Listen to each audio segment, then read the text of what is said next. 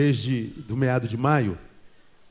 Nós estamos compartilhando essa série de sermões que eu denominei Lições do Tempo da Dor, em função de uma, de uma, de uma grave lesão que eu tive na coluna, na C7, que me deixou longe de tudo, de todos e inoperante, é, 40 e quase 45 dias. E quando, quando a vida nos prepara ciladas como essa, e ciladas que nos impedem de, de ir e vir, de fazer, de, de continuar a vida na sua, no seu ciclo natural, ah, nós temos que ou transformarmos a dor em escola, ou então vermos a dor esmagar não só o nosso corpo, mas como a nossa alma, nossa emoção, nosso espírito, esmagar tudo que, que é em nós.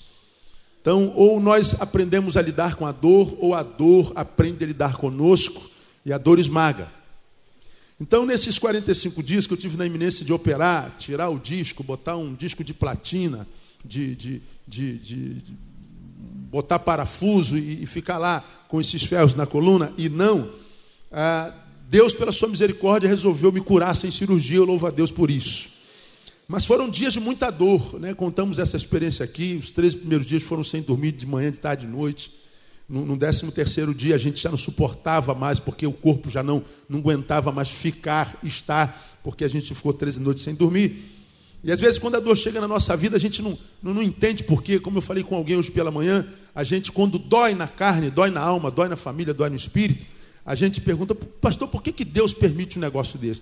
E a gente só pergunta a Deus por quê quando dói, a gente nunca pergunta a Deus por que, que Ele permitiu que a gente passasse naquele concurso, por que, que Deus me deu um marido tão bom, por que, que Deus me deu uma mulher tão maravilhosa, por que, que Deus me dá a graça de ouvir a Sua palavra e entender e ser abençoado por ela, por que, que Deus me deu um emprego como esse, por que, que Deus me permitiu ter um carro, por que, que eu nasci no Brasil e não no Sudão, não é? por que, que eu moro aqui em Realengo, do que eu reclamo a beça, mas eu não nasci no Congo, por exemplo, não é?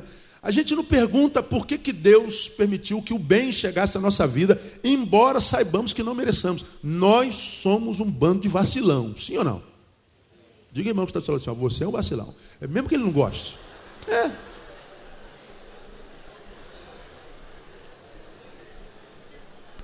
Aí a gente não pergunta para Deus. A gente está bem, some, desaparece. Aí, quando a vida aperta, a gente volta para a igreja. Aí a vida desaperta, aí a gente some da igreja. Aí a vida aperta de novo, a gente volta para a igreja. A dor é uma bênção para nos empurrar para perto de Deus, né? A gente sente dor, a gente vai se encostando assim, igual quem dorme aí com, com a esposa, com o marido. Quando está frio, a gente vai juntando assim, encostando devagarinho com o outro. Aí encosta um corpo no outro. O, o cobertor humano, o calor do corpo humano é melhor do que qualquer edredom. Aí é, é, a gente faz isso, quando está doendo, a gente vai se aproximando de Deus, se aproximando, né? Aí daqui a pouco se sente é, gostosinho, quentinho, cheirosinho. Aí quando acaba a dor, a gente vaza, a gente não precisa mais de Deus. Aí volta, Deus, Deus é como aquele, aquele pai do, da, da parábola do filho pródigo. Ô, oh, meu filho está voltando de novo, safado, mas ele está voltando, mas é filho, eu vou abraçar de novo, eu vou matar outro bezerro. Tem filhos que Deus mata a boiada toda, porque o cara vai e vem tantas vezes que não tem mais boi para matar. Não é? Mas o pai, ele está sempre de braços abertos. Vem, filho pro. Mais um anel aí, gente, para esse moleque. Mata mais um aí.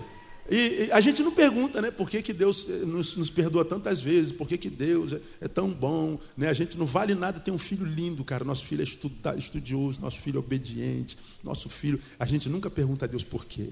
Agora, quando dói, por quê, pastor? Por que, que deu? Porque você está vivo, irmão, você está vivo. Quando estiver vivo, vai sentir dor, lamentavelmente. Você vai morrer com 102 anos. E vai sentir dor até lá. Até lá. Eu não recebo, não adianta, não adianta amarrar dor, irmão. Dor não é demônio.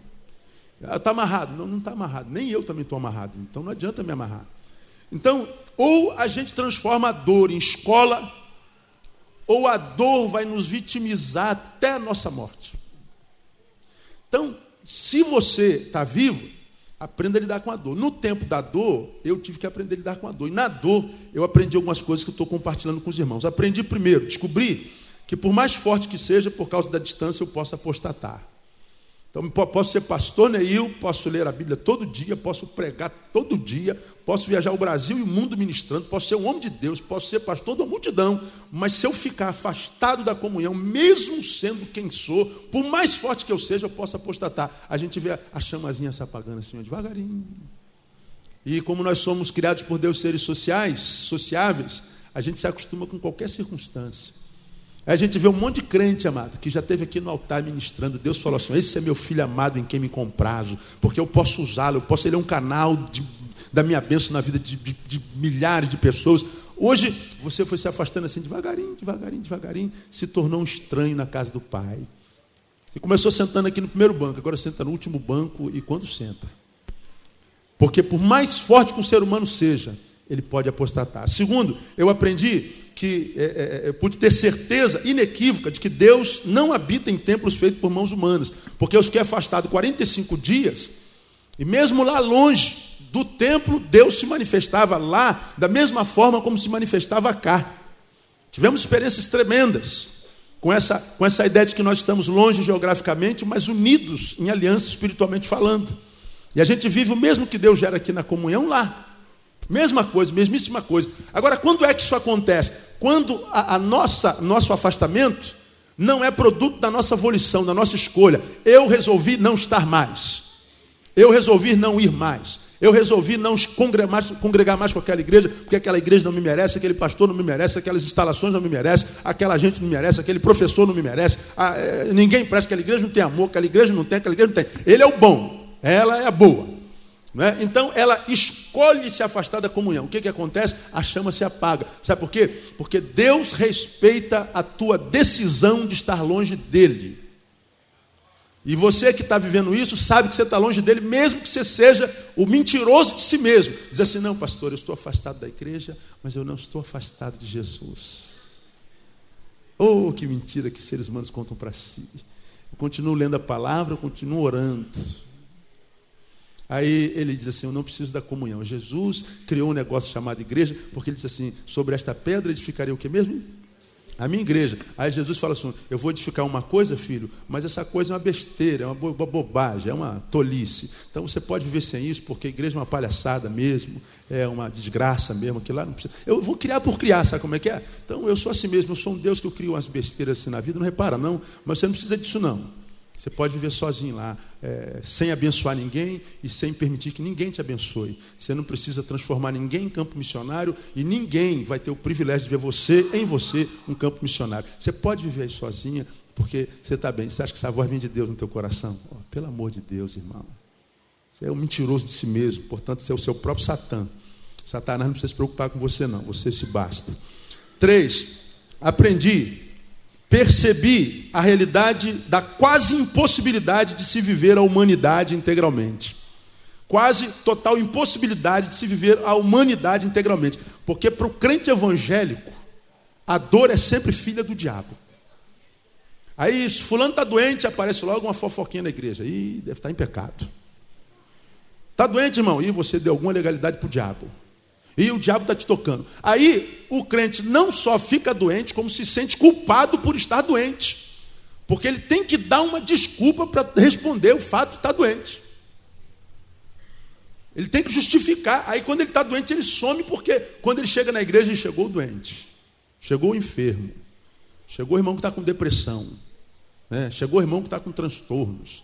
Aí o sujeito não só sofre a dor de estar doente, como sofre a dor da culpa de estar doente. Por quê? Porque está numa igreja doente. Os doentes que escondem que estão doentes para poderem julgar os doentes que estão doentes de verdade e tiveram coragem de dizer que estão doentes, mas que na verdade são menos doentes do que os doentes que o julgam. Ah, não sei se você entendeu, mas se não entendeu, também não dá para repetir. É isso aí. É. Aí você aprendeu, irmão, que são não é quem não está doente. São é quem, a despeito da doença, não tem medo de dizer que está doente, porque todo ser vivo adoece. Então, corajoso não é quem não tem medo, é quem tem medo e admite que tem medo.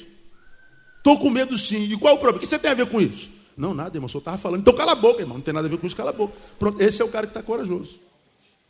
Forte não é quem tem força, é quem tem coragem de admitir que de vez em quando passa por fraqueza.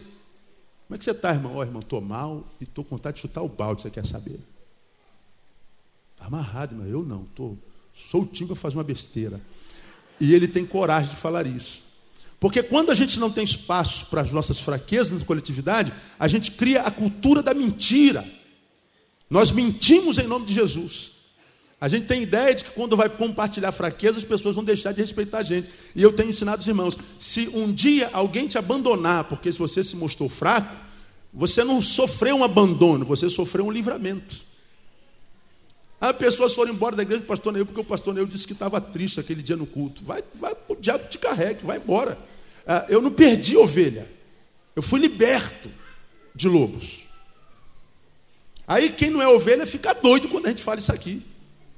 Mas é a pura verdade. Aí eu mostrei para vocês que é possível ser de Deus e continuar sendo humano. Mostrei para vocês. Jacó morreu com uma enfermidade. Foi patriarca o cara.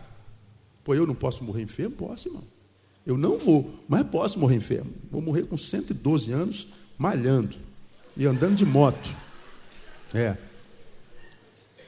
Eliseu, em quem o poder de Deus alcançou níveis de manifestação só comparáveis aos que foram é, é, ministrados em Jesus, morreu enfermo. Eliseu morreu doente. Eliseu que ressuscitou morto, morreu doente. O cara curou todo mundo, mas não conseguiu se curar. Por que, que Eliseu morreu doente? Eu não posso morrer doente. Paulo, quando escreve a Timóteo, diz assim: Timóteo, não toma mais essa água salobra, salgada, ruim, daí onde você mora sozinha. Quando você for beber essa água, mistura um pouquinho de vinho. Olha, o conselho pastoral que Paulo dá. Mal testemunho terrível. Mas ele diz assim: para adocicar um pouquinho essa água aí. Por que, que você tem que fazer isso, Timóteo? Por causa das tuas constantes, o quê? Enfermidades. Timóteo pode ficar doente e você não. A gente aprendeu que Paulo fala de uma grave doença que acometeu Epafrodito, e Paulo também fala que a Trófimo ele deixou doente em Miletos. Então, o fato de estar doente significa dizer que você está em pecado, que a legalidade não, irmão. As unhas encravam mesmo. Dentes tem cara, eu tomei morfina.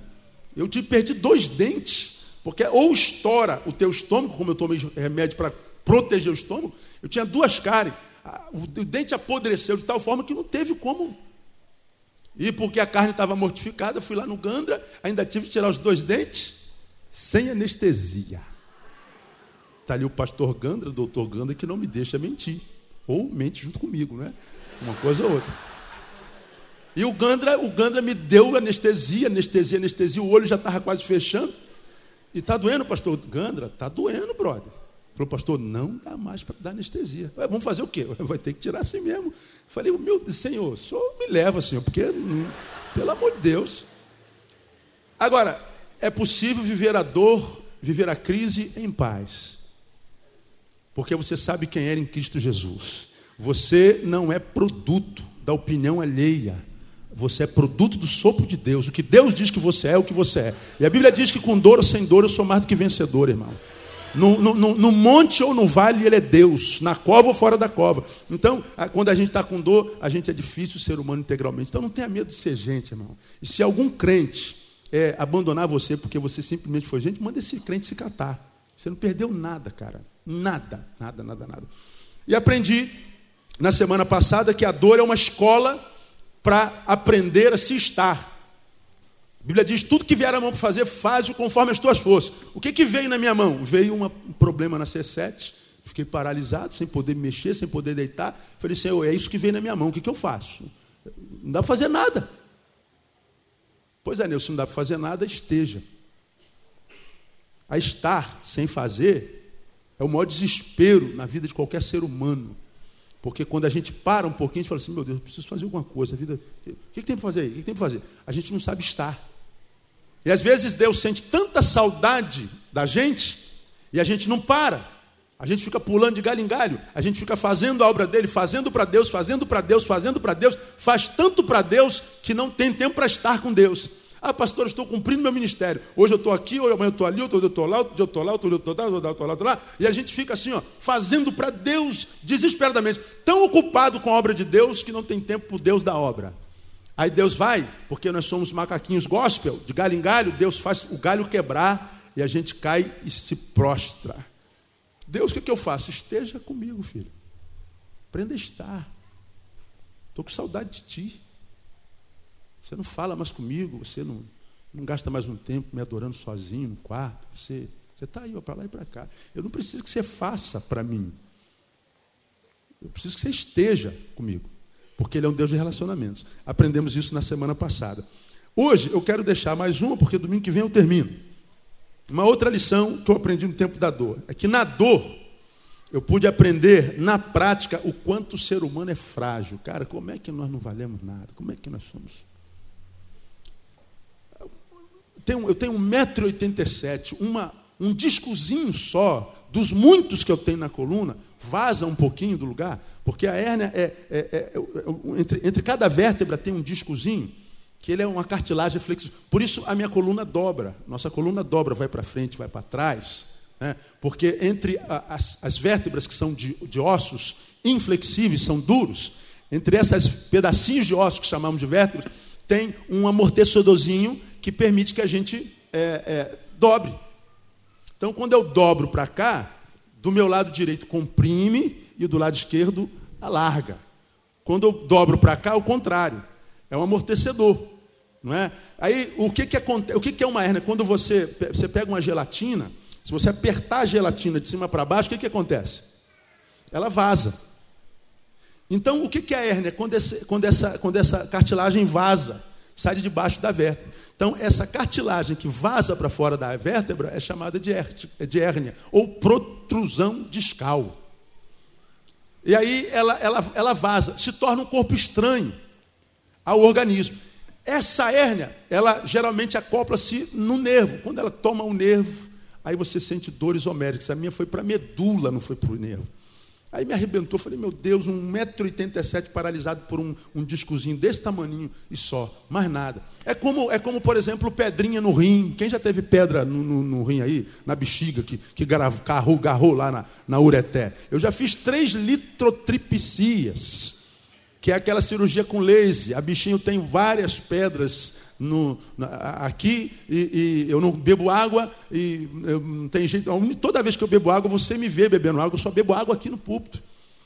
Então eu tenho pedras. Aí de vez em quando uma saia agarra na ureté. Quando aquela pedrinha do tamanho de um arroz vai saindo né, é, pela ureté, aí agarra na ureté, ou então lá na bexiga, ah, meu irmão, aí não tem macho que aguente. Uma pedrinha Acaba com a gente, uma pedrinha. Ora, quando você é, tem um dentezinho que você não trata, ele cisma de doer. Quando é que o nosso dente dói, dói geralmente durante as 24 horas? À noite. Nunca vi, nunca vi dente doer meio-dia, cara. O dente só dói de madrugada. É quando está tudo fechado, não tem dentista em lugar nenhum. Você só tem novalgina que não adianta nada. Não tem.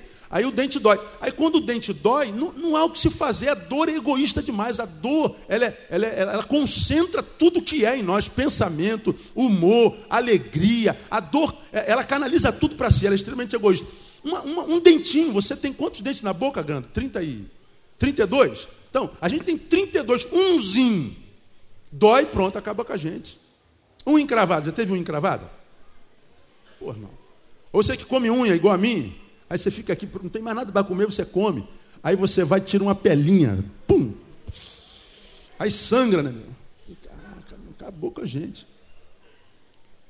Você está aí, você malha, você tem 100 quilos de músculo, mano. Aí vem uma Aedes aegypti. Aí dá dois dias você está dengado. Se for hemorrágico, você morre. Morreu de quê? Picada de mosquito. Nós somos frágeis, frágeis, sim ou não? Somos frágeis. Agora, quando a gente está sentindo dor, aí a gente percebe o quanto frágeis mesmo nós somos. Agora, por que, que a gente tem que ter essa concepção de que nós somos frágeis? E por que, que nós somos tão frágeis? Isaías 64, versículo 8, eu queria deixar com você nessa manhã, nessa próxima meia hora, para a gente ir embora para casa almoçar. Nós somos muito frágeis. E a gente só se lembra disso quando a gente está quebrado, quando a gente está bem na vida saúde no lugar, dinheiro no lugar, tudo no lugar, a gente vive a vida tão dissolutamente, tão, tão irresponsavelmente, que a gente acredita que vai viver para sempre, que nada nos atinge, que desgraça só cai no telhado do outro.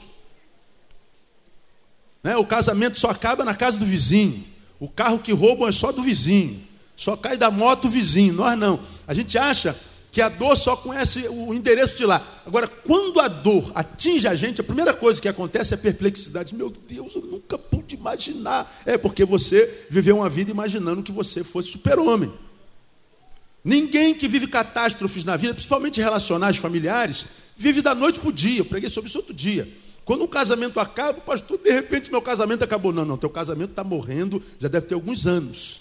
A morte relacional é processual. A morte relacional não é um, um, um factível, não é um, um tempo do, como uma bala perdida que acaba com a nossa vida. Relacionamentos acabam dia após dia, todo dia, porque a gente vive errado. Agora, nós não podemos perder essa ideia, amado, de que nós somos frágeis e que a gente pode estar na rua, uma balinha perdida, um negocinho desse tamanho entra no nosso corpo e às vezes nos aleja. A gente não pode esquecer quando está dirigindo que a gente precisa dirigir com cuidado, pilotar com cuidado, porque uma batida pode me tornar um tetraplégico. Ou a vida de alguém assim. A gente tem que ir, devagar com o andor, porque o santo é de barro, como dizem por aí, não é? Temos que ter cuidado com as emoções das pessoas. Temos que ter cuidado com o que a gente fala para nossa esposa, para o nosso filho. Porque palavras vão e não voltam nunca mais. Quando voltam, voltam em frutos concretos. E nós somos produtos e vítimas das nossas palavras, da nossa plantação. Então nós temos que ter cuidado com isso. Por quê? O que a Bíblia diz lá em 64,8? Mas agora, ó Senhor, Tu és o nosso Pai. Aí Isaías se autodefine. Como é que ele se define? Nós somos o barro e Tu o nosso oleiro. E todos nós, obra das Suas mãos. Eu preguei uma série de sermões em cima desse versículo aqui, você vai se lembrar é, sobre a nossa identidade, e às vezes a gente não sabe o que, que a gente é, é difícil se autodefinir. Não Quem é você? Quando a gente pergunta quem é você, a primeira resposta que a gente dá é: Eu sou o, no meu caso, Neil. Ah, eu sou o pastor da igreja Betânia, sou casado com a pastora Andréa Barreto. Não, com a pastora não, sou casado com a Andréa. Ah, eu moro na rua tal, tal, tal, em tal lugar. Eu sou formado em papapá, papapá. Aí você fala assim: ah, esse é o Neil. Não, não tem nada a ver com o Neil. A gente pergunta: o que, que você é? Quem é você? Eu sou o Neil. Não, esse é o meu nome. Lembra disso? Ah, eu sou o pastor, eu sou sei lá mais o que. Não, essa é a sua profissão. Ah, eu sou casado com a. Não, esse é seu estado civil. Ah, eu moro na rua. Não, esse é seu endereço. A minha identidade é não, esse é o seu número. Eu estou perguntando quem é você. Essencialmente, o que é você? Quem é você? Aí você fala assim, pô, pastor, se eu não sou Neil, se eu não sou pastor, se eu não sou casado com André, se eu, se eu não sou 08, 34, 24, 80, 14, né, FP, 980, 952, 937, 68, é, né, 0100, 35, 72 do, do Ministério do Exército. Se eu, se eu não sou esse número, eu sou o quê? Isaías diz: Você é barro. Essa é a definição. Deus, quando nos criou, Ele nos fez do pó da terra. Nossa constituição é Adamar. Né? Adamar é terra, daí veio Adão. Nós temos na nossa constituição a mesma constituição que há na lama, que há no barro, que há no pó, que há na terra. Por que, que nós somos tão frágeis? Porque nós somos barro. Ora, pega, pega um, um montinho de barro, aquele barro vermelho. Se você jogar muita água nesse barro, o que, que acontece com esse barro? Vira lama. Uma, uma, uma lama suja que, que agarra no nosso sapato. Agora, se daqui a pouco o sol esturricar, ficar quente, o que, que acontece com essa mesma lama, esse barro? Ele resseca e faz o quê? Racha. Se tu joga água, vira lama. Se tu bota o sol em cima, ele racha. Por que, que o barro vira lama e se botar no, no sentido oposto ele racha? Porque o barro é frágil. O barro quebra, o barro amolece, o barro desencanta. E aí a gente fica perguntando, meu Deus, pastor, por que, que eu estou passando por isso? Por que, que, por que, que isso, isso pegou em mim? Por que, que eu fiquei assim? Por que que eu... Porque isso é barro.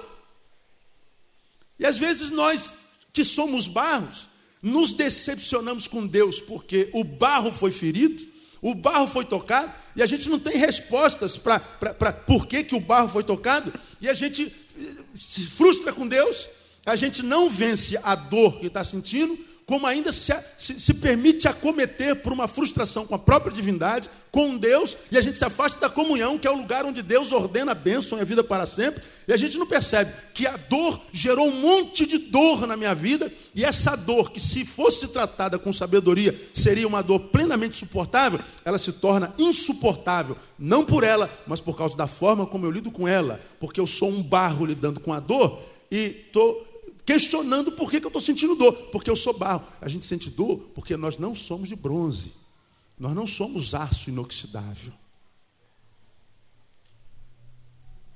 E às vezes nós queremos passar pela vida como aço inoxidável, nós queremos passar pela vida como bronze, inabaláveis, queremos passar pela vida como, como ferro fundido.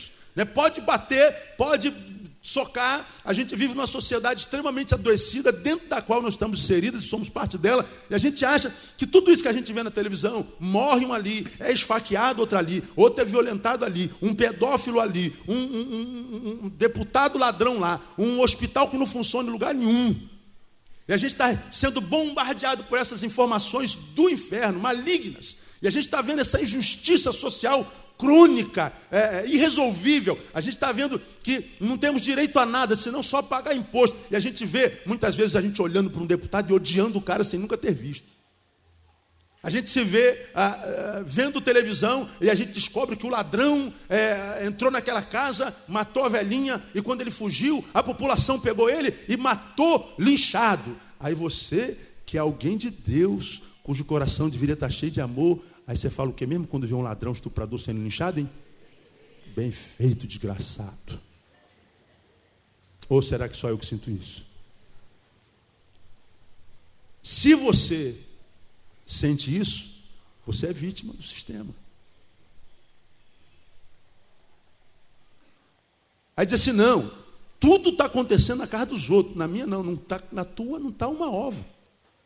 Lembra quando eu preguei aqui, eu estava cheio de dor, falei, eu preciso ir lá na igreja ministrar uma palavra sobre o fenômeno Isabela, aquela menina que foi jogada do sexto andar.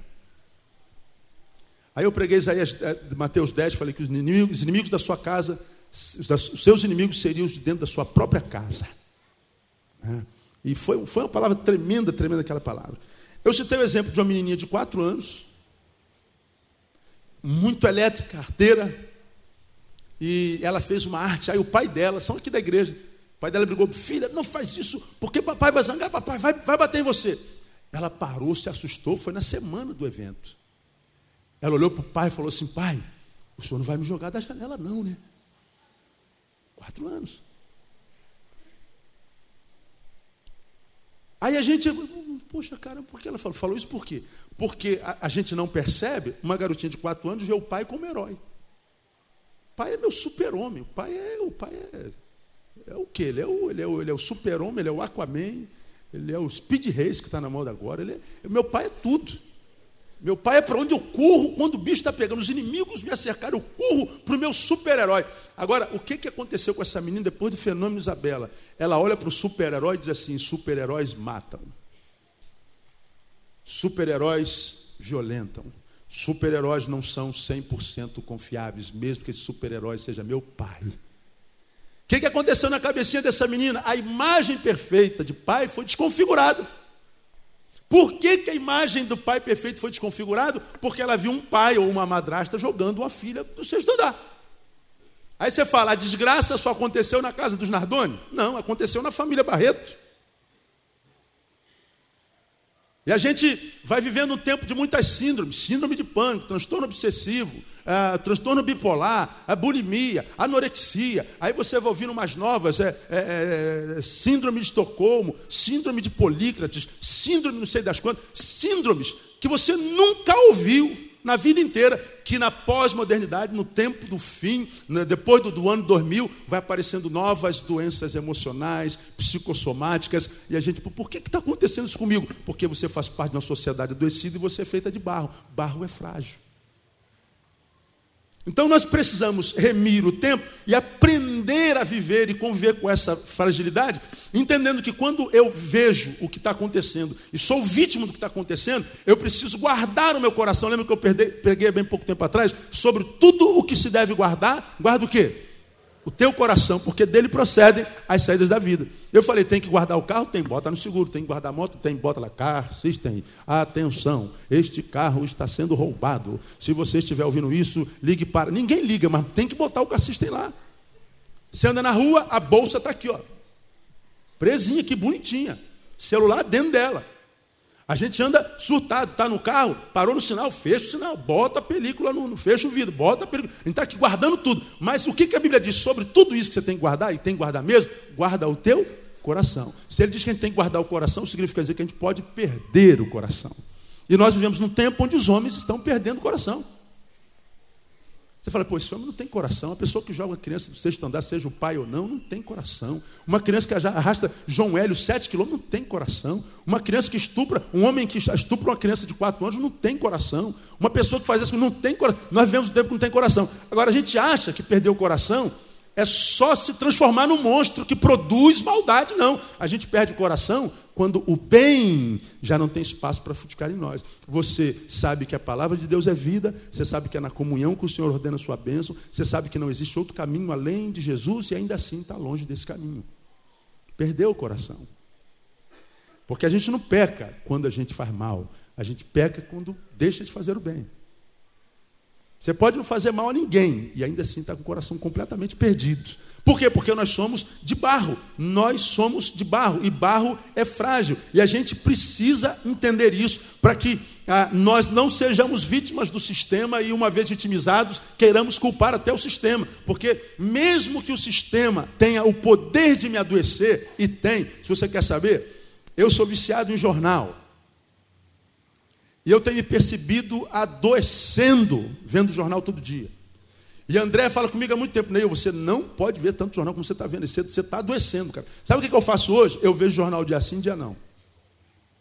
Aí no dia não, eu, eu sento no sofá, ou eu ligo o rádio do carro, e eu então estou na internet, aí alguém me fala assim, Pô, cara, eu preciso saber o que aconteceu hoje, não é possível, como é que eu. Né, eu, eu, preciso estar informado, eu preciso ouvir o Ricardo Boechat, né? eu, eu preciso. Cara, eu fico como um viciado em droga. Eu falei, não, eu não vou tocar nesse cigarro, não vou tocar nessa cocaína, eu preciso me libertar dessa desgraça. Aí você fala assim, mas pastor, o senhor não acha que é um extremo? Não, bom, eu sei onde é que eu posso colocar meu chapéuzinho, e sei quando meu chapéuzinho já está no lugar, quando eu já estou fazendo muita força para pegar, e ele está criando asas. Então, eu diminuí a quantidade de informação que eu tenho recebido. Porque eu me percebi adoecendo. Eu não estou falando para você fazer isso. Mas eu me percebi com tanta má notícia adoecendo. Não tem nada a ver, eu não vou, eu não vou vingar de ninguém, não vou matar ninguém, mas eu sei que essas coisas ruins vão tomando lugar de coisas boas. E ou a gente trata do nosso interior porque nós somos de barro, ou a gente adoece. Muitas vezes, como falei na quarta-feira passada, sem que haja cura. E vivemos um tempo de loucura social, irmão. E por que, que tudo acontece? Porque nós somos frágeis. Bom, se assim o é, se nós somos frágeis, o que, que a gente precisa aprender então? Primeiro, nós precisamos aprender que nós precisamos evitar excessos na vida. Excesso. Se a água transforma em lama, se o sol racha e quebra, então não posso nem viver com muita água e nem com muito sol. Ou quando eu estiver com, no sol, bebo água. E quando eu estiver na água, deixa o sol queimar um pouquinho. Equilíbrio, isso se chama equilíbrio. Evitar os excessos. Sabe por que muitos de nós adoecem, irmão? Porque a gente quer viver uma semana, quer, quer viver um mês em uma semana. A gente quer viver um, em, em um dia o que a gente tinha que viver em uma semana. A gente, a gente se acomete por tantos afazeres, a gente vai fazer tanta coisa, que a gente faz essa tanta coisa por um tempo estabelecido, porque ninguém consegue fazer tanta coisa a vida inteira. Quem faz um monte de coisa é desesperado, não consegue administrar o seu tempo, ele não consegue ser senhor de si ou senhor da sua agenda. Se aprenda, guarda isso aqui, você não aprende a dizer não, você morre. Vai chegar um tempo na tua vida que você vai querer dizer sim e não vai conseguir, porque você já não vai ter força. Você não vai conseguir estender a mão, você não vai conseguir a bênção da longevidade. Vai fazer parte dessa geração que vai ficando no caminho, reclamando que está todo mundo embora e me deixando para trás. É porque quem está indo embora já até tentou segurar quem está atrás, só que quem está atrás não faz o seu papel, a não ser reclamar que os outros estão na frente. Então não dá para a gente caminhar com quem não faz o seu papel, senão reclamar. É assim que a vida é. Ah, mas não devia ser assim, pastor, mas é. A vida está ruim para todo mundo. Disse para alguém hoje de manhã, pastor, o diabo está se levantando. Pastor, por que, que o diabo está tão furioso comigo? O diabo está furioso comigo. Deixa eu perguntar aqui a alguém: o diabo está alegre com alguém aqui? Pastor, eu soube que teve um, teve um culto no, no inferno essa noite em ação de graça pela minha vida. Você não sabe, filho, está escrito em algum lugar, no livro que eu não sei qual é, que o diabo, vosso adversário, ele está ao vosso derredor, bramando como leão, querendo te beijar. É isso? Está lá? Ele está querendo o que, irmão? Trago tragar. Você acende o cigarrinho, bota na boca. Aí você puxa, né? Quando você puxa aqui, ó, o que, que acontece aqui na pontinha? Aquele fumo, ele queima. Aí, o que, que acontece com ele? Ele vai cair no chão, poeirinha. Isso é um trago. O diabo quer pegar a, a, a solidez da tua vida, transformar em pó. Acabou a vida dele. Você, poxa, fulano era uma pessoa tão firme, cara. Aquele homem quando falava, aquela mulher quando pregava, aquele, aquele jovem quando tocava, aquela pessoa era uma pessoa que quando eu estava mal, corria para perto dela, não precisava falar nada, só ficar do lado dela já era uma benção. Hoje, o que, que aconteceu? Tragou, foi tragada. Por que, que é tragada? Porque é de barro. Se é de barro, se eu sei que eu sou de barro, eu preciso viver uma vida sem excesso, uma vida equilibrada, viver uma vida bem administrada. Entender que eu preciso fazer muitas coisas, mas eu não preciso fazer muitas coisas ao mesmo tempo. Preciso administrar minha agenda. Eu preciso aprender a dizer não, irmão. Você tem que aprender a dizer não. Aí a maioria dos seres humanos não sabem dizer não. Por que, que não sabem dizer não? Porque dizer não entristece e você não consegue viver com a contrariedade do teu próximo. Só que quem só diz sim, muitas vezes tentando ajudar atrapalha, às vezes tentando ajudar a gente atrapalha.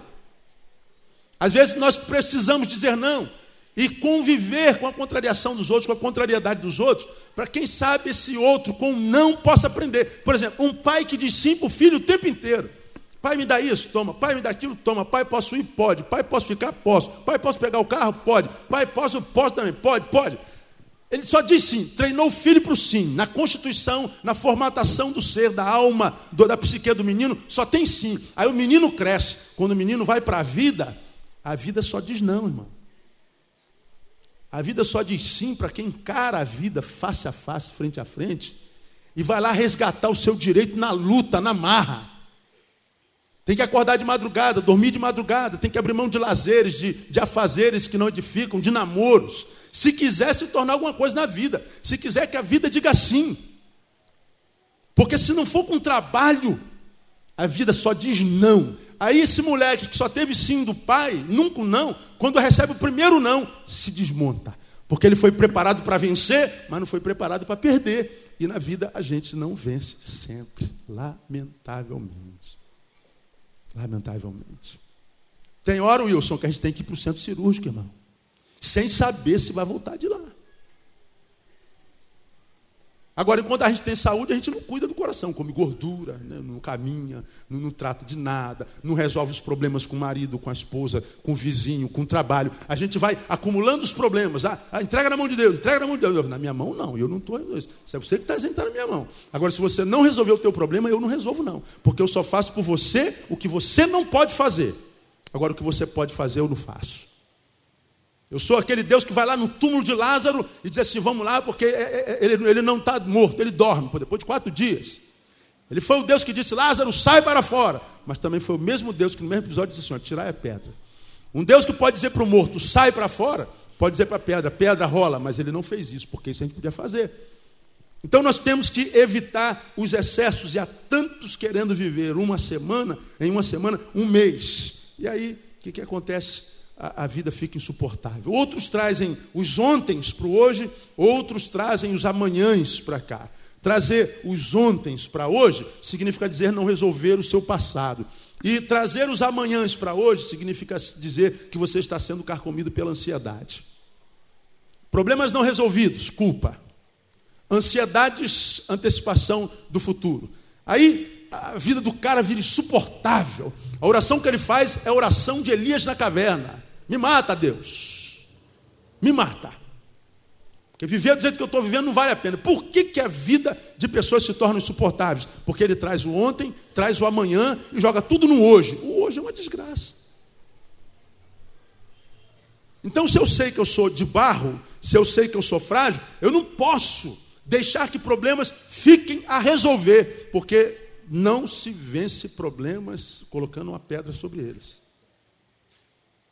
Tem um ditadozinho que diz que água mole em pedra dura. Tanto bate que o quê? Até que fura. Vamos colocar uma pedra sobre esse problema, meu amor. Aí tu passa amanhã, aí tu, tu sente não tem o cheiro do problema, não tem a cor do problema. Aí está lá o problemazinho lá embaixo da pedra, quietinho. Aí os anos vão passando, a aguinha da vida vai batendo, batendo, batendo. Daqui a 20 anos esse problema, essa pedrinha fura. Esse problema não resolvido está há 20 anos mais putrefato. Ele volta com um odor muito pior. Aí acontece muito com casais, né? Eles não resolvem um problema e vamos colocar uma pedra sobre isso. Se daqui a cinco anos comete um problema semelhante, como é que os casais tratam esse problema? Mas não é a primeira vez que você faz isso. Você lembra, há cinco anos atrás, você se lembra disso? Você está ressuscitando mortos. É porque o morto não morreu. Nós enterramos vivo. Só que ele é problema, ele não morre. Ele tem que ser matado. Como preguei aqui, Davi e Golias. Davi, quando jogou a funda na testa do, do, do gigante, o gigante caiu. Mas ele não parou por aí, porque gigante caído não é gigante vencido. Ele foi lá, pegou a espada e arrancou a cabeça do bicho. Gigante morto é gigante vencido. Às vezes a gente derruba o gigante e diz: acabou. Não, irmão. Tem que matar o gigante. Eu quero te dar uma boa notícia: para quem está em Cristo, não existem mais gigantes. Para quem está em Cristo, você só vai se encontrar com anão. Fantasiado de gigante. Ele vem rugindo como um leão. Quando você encara ele no nome de Jesus, você vai ouvir miau, miau. Você está entendendo essa palavra, irmão? Para quem está em Cristo. Agora, quem não está, vai encarar, vai ter que matar leão e urso todo dia, irmão. Gigantes. Evite os excessos. Segundo, Aprenda a administrar o dia como o dia tem que ser administrado. Irmão, não caia na burrice evangélica gospel, que acha que todo problema vai ser resolvido com, com campanha. Vamos subir o monte. Ah, eu adoro o monte. Ah, o monte. Vai para o monte, irmão. Vai para o monte. Vai para o monte para resolver o seu problema de casamento. Mas não desce do monte e pede perdão para tua mulher, não, para ver se Deus vai resolver o teu problema. Ó oh, Deus, ajuda a resolver meu problema financeiro. É, desce do monte e não vai trabalhar, não. Não faz serão, não. Ó oh, Deus, ajuda a resgatar meu, meu filho das drogas. Sobe para o monte e pede o Senhor. Mas não vai lá na boca de fumo interceder pelo teu filho, não. Não vai lá pedir perdão pelo teu filho pela tua ausência. Filho, desculpa, eu fui um pai ausente, eu subi muito monte. E não fui para o campo jogar bola com você tempo nenhum. Porque a igreja disse que era pecado jogar futebol. Amor, me perdoa, porque o nosso casamento está acabando, porque eu fui servir a Deus na casa dele. E não tive tempo de cuidar da nossa casa. Eu estava lá servindo a mesa do Senhor, mas eu não tive tempo de sentar numa mesa de uma pizzaria para sentar contigo, comer uma pizza, nunca. Aí o cabra foge para o monte, vai para a campanha dos 318 pastores. Vai tomar banho com sabonete, com os elementos da Santíssima Trindade. Vai pegar a rosa ungida, para botar na sala Aí fica soprando a rosa. Exala o seu odor, rosa. Abençoa a minha casa. Aí o diabo fica lá no canto da casa dando gargalhada. Isso, filho, acredita na rosa mesmo. Acredita no copo d'água. Isso aí. Vai lá, Deus vai te abençoar.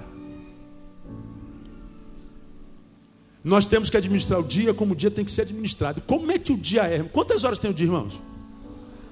24 horas. Por que, que são 24 horas? Não sei, pergunta lá o pessoal da, da, da, da que dividiu as horas lá. Tá. Pergunta o físico aí. Agora, na constituição humana, como é que o dia é dividido? A gente dorme quantas horas? Oito. O expediente tem quantas horas? Oito. Sobra quanto? Essas oito horas são para quê? Para o lazer, para o prazer. A gente trabalha um terço, dorme um terço para continuar trabalhando. Mas as outras oito horas, a gente tem que botar prazer na vida, irmão. A gente tem que brincar de boneca, a gente tem que jogar bola, a gente tem que conversar fiado, a nobre arte de conversar fiado. A gente tem que desenvolver as nobres atividades do não fazer nada, de botar o pé para o alto, de deitar na rede e tomar Coca-Cola com limão.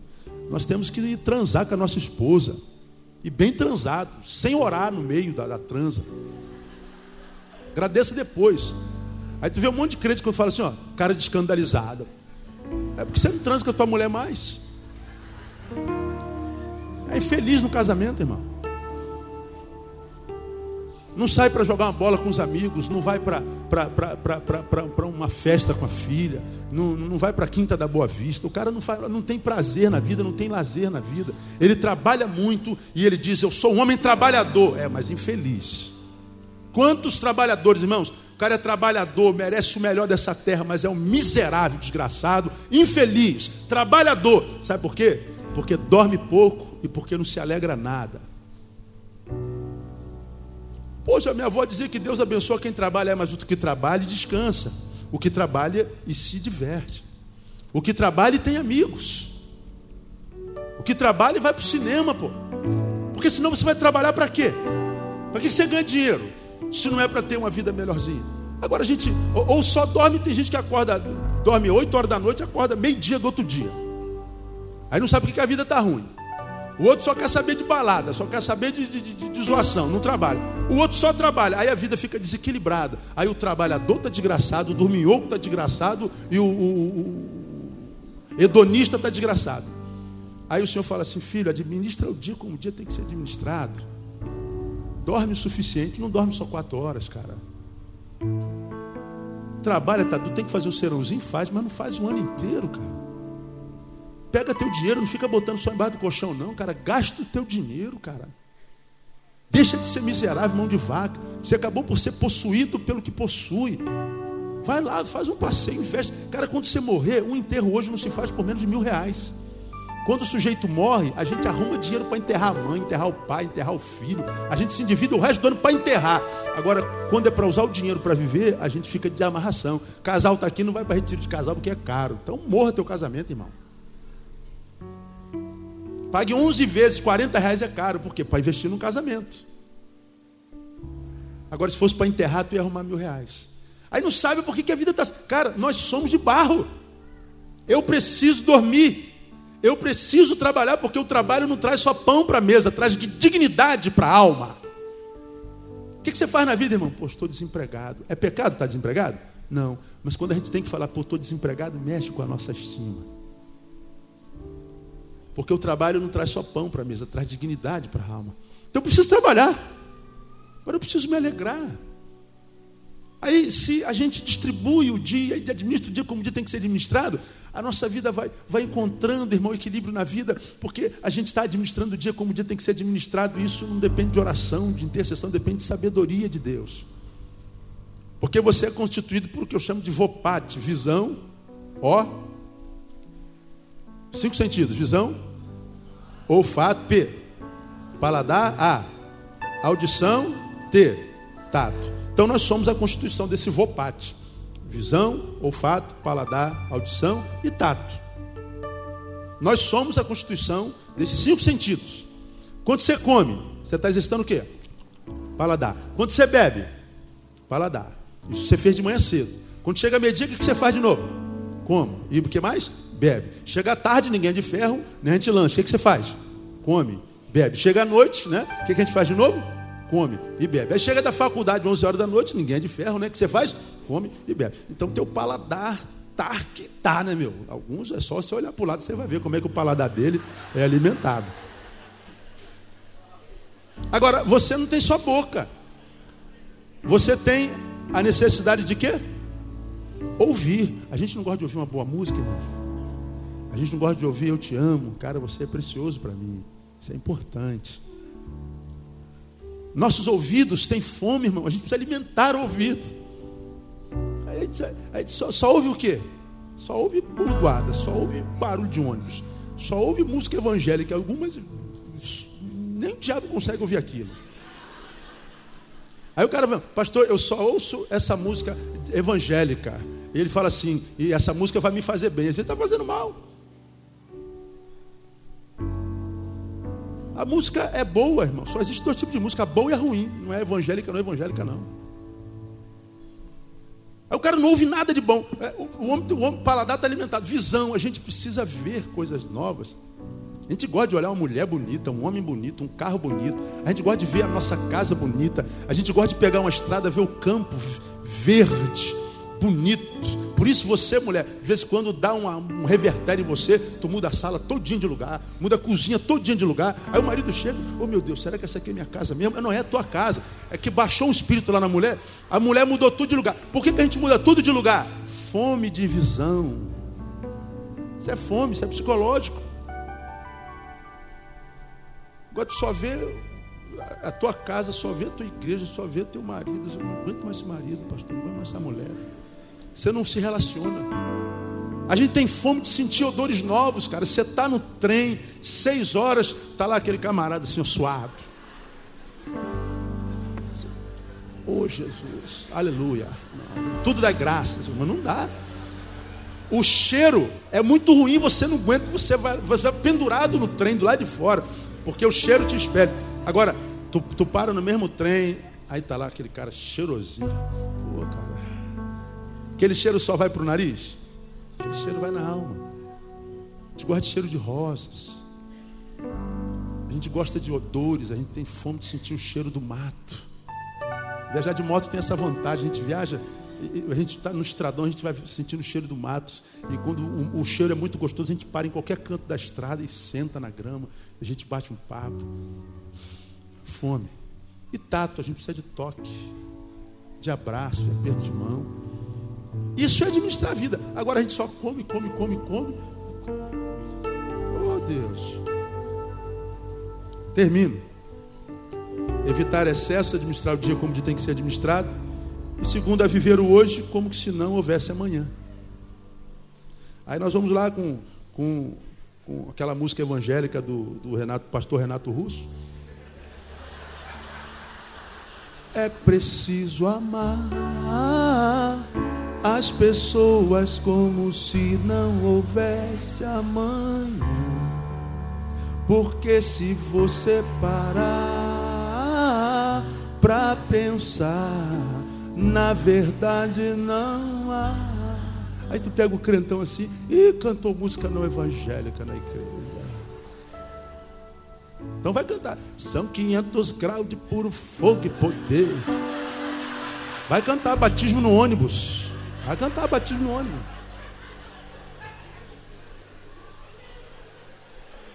Vai cantar batismo no ônibus.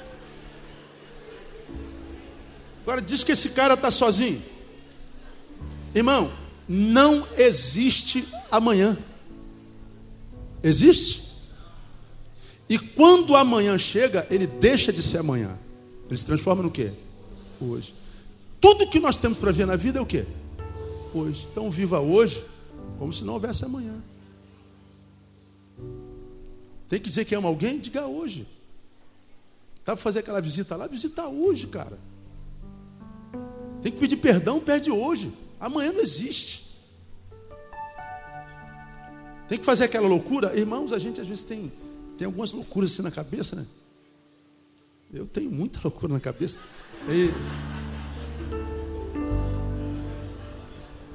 Eu vou fazendo uma a umas. Eu vou tentando. Loucuras sozinhos, loucura com a esposa, loucura com os filhos. E a vida está sempre marcada com alguma coisa nova algumas experiências extremamente loucas, mas às vezes saborosas. Que você encontrar com um crentão desse morto, com cara de quem está vivo, tem fama de que vive, mas está morto, fala assim: Isso não é de Deus, aquilo não é de Deus. olha essa sua roupa, essa sua, sua orelha. Está sempre preocupado com a tua felicidade, irmão. Você encontrou com alguém no caminho que você contou uma vitória e você percebeu que o rosto dele, ele não celebrou tua vitória. Larga de mão, irmão, larga as palavras. Como eu digo, todo culto aqui, eu já passei da metade, só tenho a metade da vida para viver. Eu vou perder tempo com gente que chora minha alegria, irmão. Gente que se entristeceu porque eu disse que eu ganhei. Com gente que eu contei uma vitória. Você foi lá contar porque você considera o cabra, né? Cara, você não sabe o que, que Deus fez, o que, que Deus me deu. Aí ele fala assim: Parabéns, estou feliz por você. Oh, estou vendo. Oh, oh, meu Deus, estou vendo a sua alegria maravilhosa. Oh, obrigado, irmão. Está amarrado. Ele não vai ter nova notícia minha, mas nunca mais na vida dele. Porque você sabe que é muito mais fácil chorar com os que choram do que sorrir com os que sorriem. Vê alguém chorando, o cara sendo lá do amado, não fica assim, não. Jesus vai te dar vitória. Passei por isso. Ao mesmo tempo que ele consola, o hipócrita, ele fala assim: Veja como é que eu sou um crente maravilhoso. Con... Tenho condescendência dos fracos, como esta pessoa. Tenho, tenho misericórdia dos miseráveis, como essa pessoa. Vejam como eu estou aqui liberando a palavra de graça. Então ele está aqui liberando a palavra de graça pelo miserável, mas ele está se enaltecendo. Então é fácil chorar com os que choram. Só botar uma máscarazinha e fingir que você não chora também. Agora, se alegrar com os que se alegram, você vai, você vai para o centro da cidade com esse teu colega aí pendurado no 383 há 10 anos aí. Todo, todo Deus está lá. Vem um poste, você sai. Aí, tá. aí, um dia desse, você sai um atrasado lá da justiça, você compra o teu Corsazinho 84 aí. Paga em 78 vezes. Mas é teu Corsa. Você fala assim, amigo, comprei um Corsa. Como quem diz, eu não vou mais pendurado no ônibus, não vou mais com você. Aí o teu amigo vai falar assim, ó, oh, legal, estou feliz. Oh, que bom. Ó, oh, bota no seguro, né? Você sabe como é que tá. Ó, a rua que a gente mora, você, cuidado. Se fosse você, eu não ia para o trabalho com ele, não, porque lá, a igreja então, não vai não. Não tem aquele cara lá da, da Zorra Total, aquele seca pimenteira. É. Tem cuidado, tá cheio deles aí, ó. Vê se quem está do teu lado aí tem olho grande, dá uma olhadinha.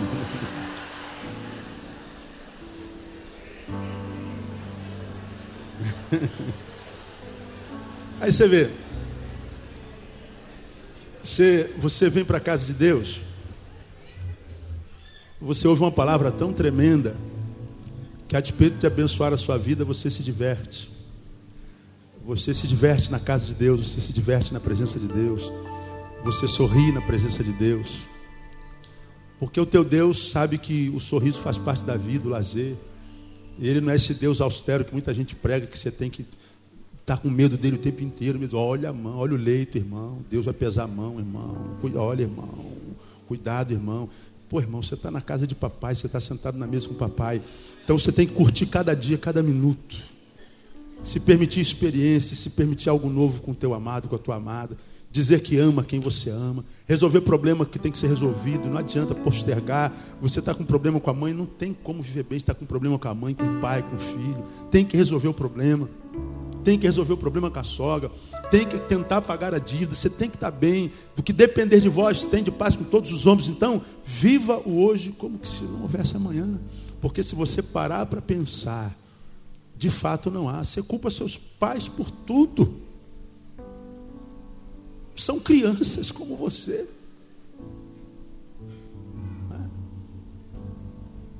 E a gente fica nessa, às vezes, uma religiosidade tão sem graça, tão insussa. E a gente vai chegar no céu, como às vezes o pastor Isaías diz, vai ter um, um anjozinho lá em cima te esperando falar assim, bem feito, não era proibido, você não fez, não fez porque não quis, mas é bem feito.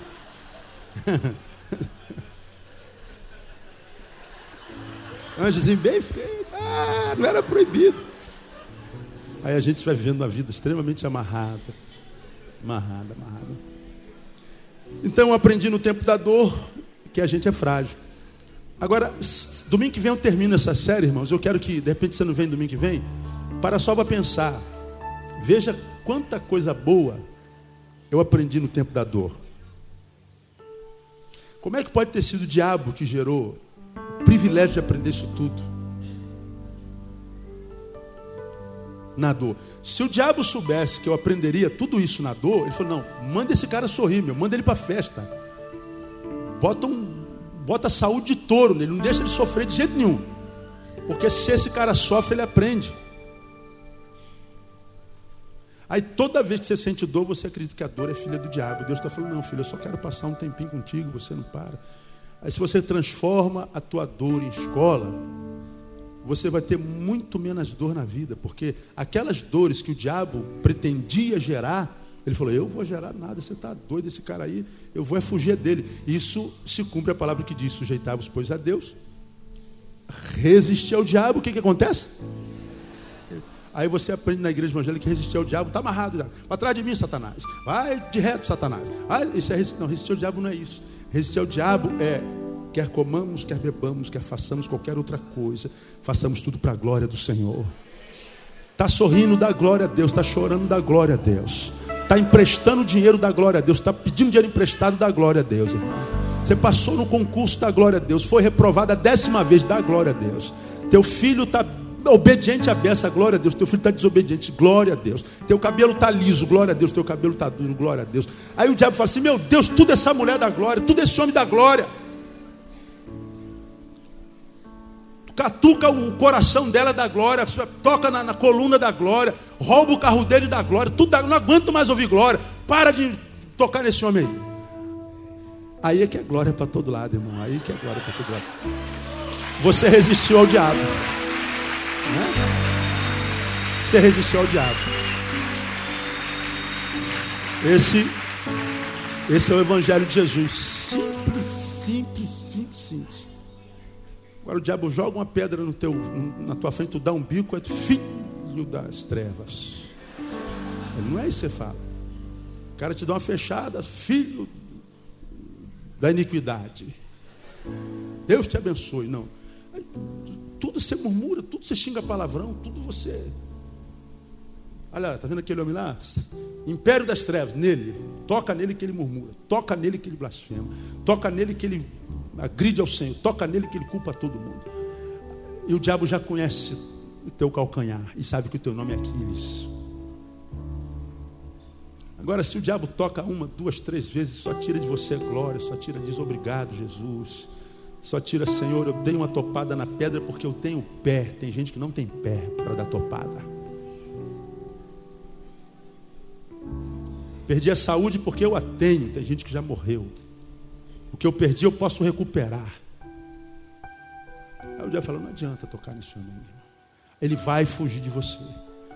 De modo que se você percebe que está na presença de Deus, o diabo não tem lugar na tua vida, você sabe que a dor que vem é obra de Deus, irmão. Ele faz a ferida, ele sara. Ele põe, ele dispõe. Então, como ele é amor, você sabe que a dor não dura para sempre. Aí a coisa vai. Eu louvo a Deus porque a minha coluna foi tocada. Louvo porque ela está livre do toque. Aleluia. Louvo a Deus porque eu senti dor. No tempo da dor não é nada agradável, como diz Hebreus, capítulo 9. Nenhuma disciplina no momento parece motivo de gozo, senão de tristeza. Mas depois produz um fruto pacífico de justiça nos que por ela tem sido exercitado. Então deixa eu falar uma coisa para você. Essa tua dor, filho, não vai durar para sempre. Você que está com a mão na boca, teu nome é Rodrigo, não é? Não vai durar para sempre, Rodrigo. Vai chegar o tempo da colheita, filho. Deus vai restituir sete vezes mais que você está passando. Sete vezes mais, cara. Porque na dor você está sabendo da glória a Deus. O diabo está furioso contigo, está com esse irmão do lado, está furioso comigo. Toda vez que se levantar, se você tiver certeza disso, ele vai se levantar para cair. E olha o que está em nós, o que está no mundo. Dê o teu melhor aplauso a ele. E faça um barulho bem alto aí, porque ele é digno. Aleluia!